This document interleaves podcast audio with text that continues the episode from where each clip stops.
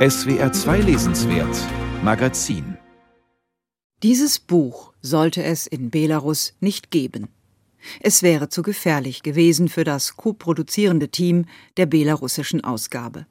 In der langen Geschichte der stets zweisprachigen Buchreihe Versschmuggel war das ein absolutes Novum. Die Treffen der zwölf DichterInnen wiederum fanden, Covid sei für diesmal Dank, im digitalen Raum statt. Nur so war es den sechs Zweierteams möglich, sich mit Hilfe von SprachvermittlerInnen gegenseitig zu übersetzen und Verse wortwörtlich hin und her zu schmuggeln. Und was für Verse! Sie zeugen auf belarussischer Seite von einem Land, in dem das Herz, wie es im Vorwort heißt, keine Luft mehr kriegt und in dem die Worte deshalb zu Kassibern werden, um zu sagen, was nicht gesagt werden darf. Die Nacht über haben sie Menschen geprügelt im Hof, die Nacht über haben sie Menschen geprügelt im Hof, kläfften Hunde, kläfften Hunde. Habt ihr gehört?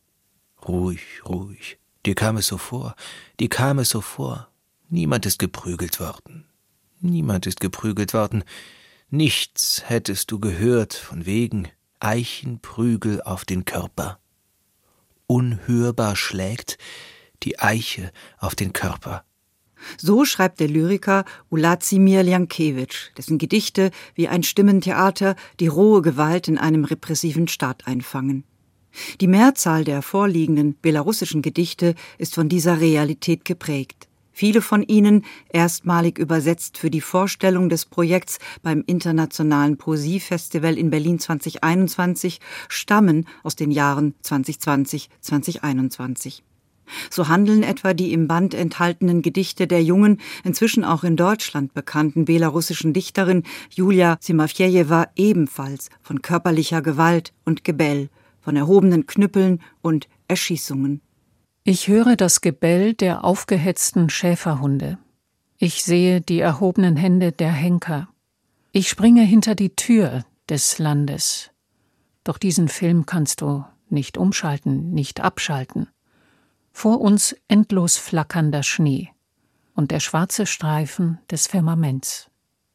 Viele der deutschen Gedichte gehen wiederum auf die Themen und Motive ihrer belarussischen Tandempartnerinnen ein. In einem der Gedichte von Uljana Wolf, der Partnerin von Julia Zimafjejewa, heißt es etwa Und stellten wir einander vor das Zahlenrätsel Mensch. Von eins bis zehn auf einer Skala, sag, wie groß ist dein Schmerz? Und doch fasziniert der lyrische Facettenreichtum der belarussischen Antworten auf die harsche Realität von Krieg und Unterdrückung. Die Gedichte etwa von Tanja Skarynkina bestechen durch subtil ironischen Widerstand gegen die Zumutungen einer außer Kraft gesetzten Normalität und durch ihre scheinbare Beiläufigkeit. Vor der Invasion. Offenbar kann nichts mehr so weitergehen wie vorher oder ein Geheimnis haben, seit die Invasoren die Freiheit der Bewegung gefressen haben. Wenn sich im Feld die jungen Grasbüschel nach oben strecken, einem grünen Dunstschleier ähnlich, in der Tiefe des Himmels die Lerchen hinaufschießen ins Dazwischen, in den maßlosen Raum der Freiheit, der wie Hefe aufgeht und sich hinter den Horizont wälzt, wie ein Elefant in weiß-rot-weißen Farben. Maria Matisjewitsch wiederum überraschte ihre deutsche Tandempartnerin Özlem Özgüldünder mit den Stimmen von Madonnen statt Madonna. Und beide fanden, obwohl die Prosodie ihrer Gedichte nicht gegensätzlicher sein könnte, eine unerwartete Gemeinsamkeit, türkische Vorfahren. Brücken bauen über sprachliche, kulturelle und motivische Grenzen hinweg, Gemeinsamkeiten finden, das war für alle teilnehmenden Dichterinnen die beglückendste Erfahrung. Davon zeugen die ergänzenden Statements aller Teilnehmerinnen.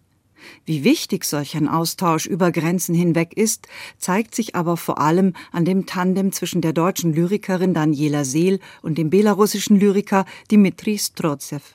Denn Strotsew, der für seine schneidend klare und politisch radikale Lyrik auch international geehrt worden ist, geißelt die allzu häufige Untätigkeit des Westens in puncto Osteuropa. Drei Tage lang zogen Belarussen aus ihren Oberschenkeln, Brüsten, Wangen Splitter tschechischer Granaten, polnische Kugeln. Europäer, das ist alles, wozu ihr gut seid. Und er erinnert in seinen unbequemen Gedichten an die bis heute nicht aufgearbeiteten historischen Verbrechen der Deutschen in Belarus. Diese Verwerfungen machten, so schreibt Daniela Seel, selbst ihr, einer politisch sensibilisierten Lyrikerin, das Übersetzen schwer. Das Tandem kam an seine Grenzen. Grenzen einer fehlenden gemeinsamen Erinnerung, Grenzen einer fehlenden gemeinsamen Sprache dafür. Nicht zuletzt Momentaufnahmen dieser Art machen die Lektüre dieses Bandes so dringlich wie wertvoll, ganz zu schweigen von der hochkarätigen Besetzung, sowohl auf deutscher wie belarussischer Seite. Er gewährt, auch durch die subversive Beigabe eines QR-Codes, der den Zugang zu Videos mit allen zwölf DichterInnen erlaubt, Einblicke in die aktuelle Lyrikszene eines Landes namens Belarus und er verdeutlicht die immense Bedeutung auch und gerade von Lyrik angesichts von Repression, Zensur und Diktatur.